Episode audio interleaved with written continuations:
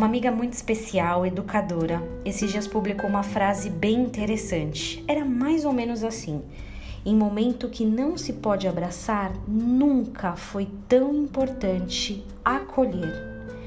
Acolher tem tido um significado novo, pelo menos para mim, eu devo confessar. Algumas escolas, professores têm falado mais sobre a necessidade de acolher um aluno que chega novo ou com alguma necessidade peculiar. Empresas falam em acolhimento de colaboradores que às vezes passam por situações difíceis.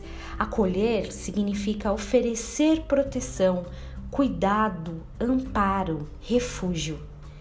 E como que a gente acolhe de longe? Eu me questiono isso vendo amigos sofrendo sem que eu possa oferecer um abraço. Sem que a gente possa estar perto, pelo menos para ficar em silêncio ali do lado. Chorar junto, sabe? Mas nessas horas eu me lembro de quem inventou o verbo acolher. Não na língua portuguesa ou como uma palavra, mas aquele que inventou a ação de proteger, de estar perto, de ser um refúgio. Muitos salmistas falaram em asas acolhedoras, como pássaros mesmos que se esticam e praticamente dobram de tamanho para proteger as suas crias. Assim é o acolhimento do Senhor.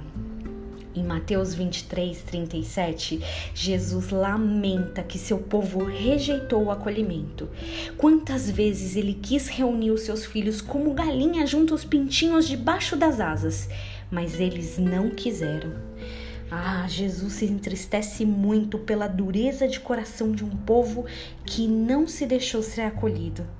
Mas eu fico feliz. Eu fico feliz porque essa atitude demonstra quem Ele é, demonstra o quanto Ele deseja ser nosso refúgio, nosso socorro bem presente na hora da angústia, que estica suas asas e nos cobre com uma sensação de amor assim que é impossível receber de forma humana todos os meus amigos e pessoas distantes que estão hoje inseguros ou sofrendo. Eu desejo que sejam acolhidos por quem inventou o verbo acolher. Que você tenha um dia abençoado em nome de Jesus.